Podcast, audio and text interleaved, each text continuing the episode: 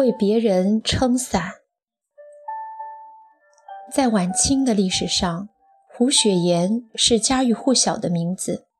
他的成功有很多原因，但他肯给予别人帮助的精神也确实令人尊敬。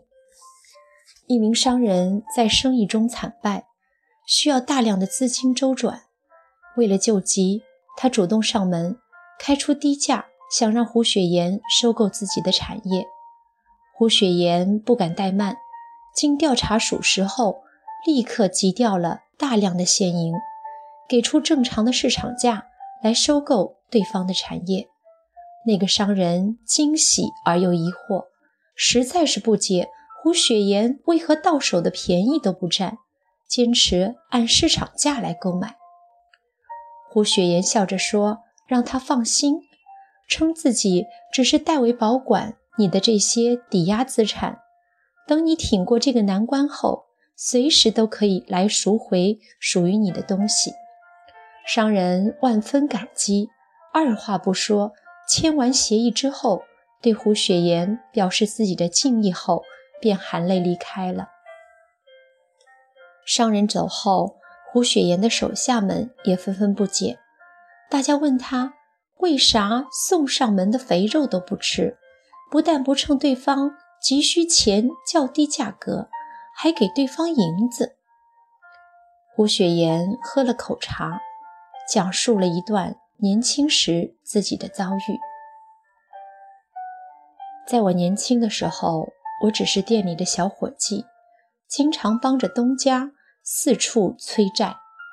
一次，正赶去另一户债主家中的我，遇上了大雨，路边的一位陌生人。也被雨淋湿，正好那天我随身带了伞，便帮人家打伞。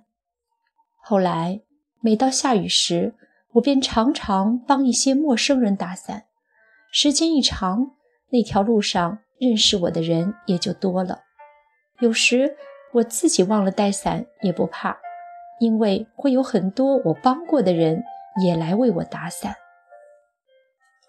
说着。胡雪岩笑了笑：“你肯为别人付出，别人才愿为你付出。刚才那位商人的产业，可能是几辈人慢慢积攒下来的。我要是占了他便宜，人家可能一辈子都翻不了身了。这不是投资，而是救人。到头来交了朋友，还对得起自己的良心。谁都有困难的时候，能帮点。”就帮点吧。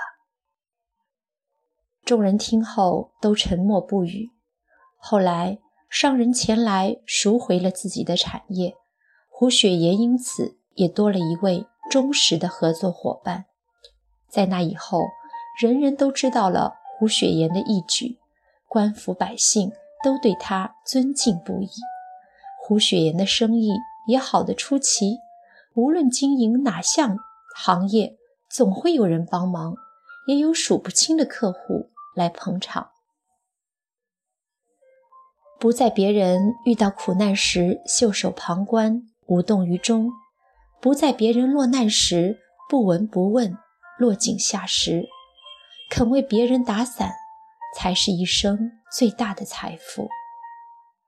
人生在世，并不是充满竞争和掠夺，更多的。是共赢，有了这种人格，人生定会收获物质和精神的双重财富。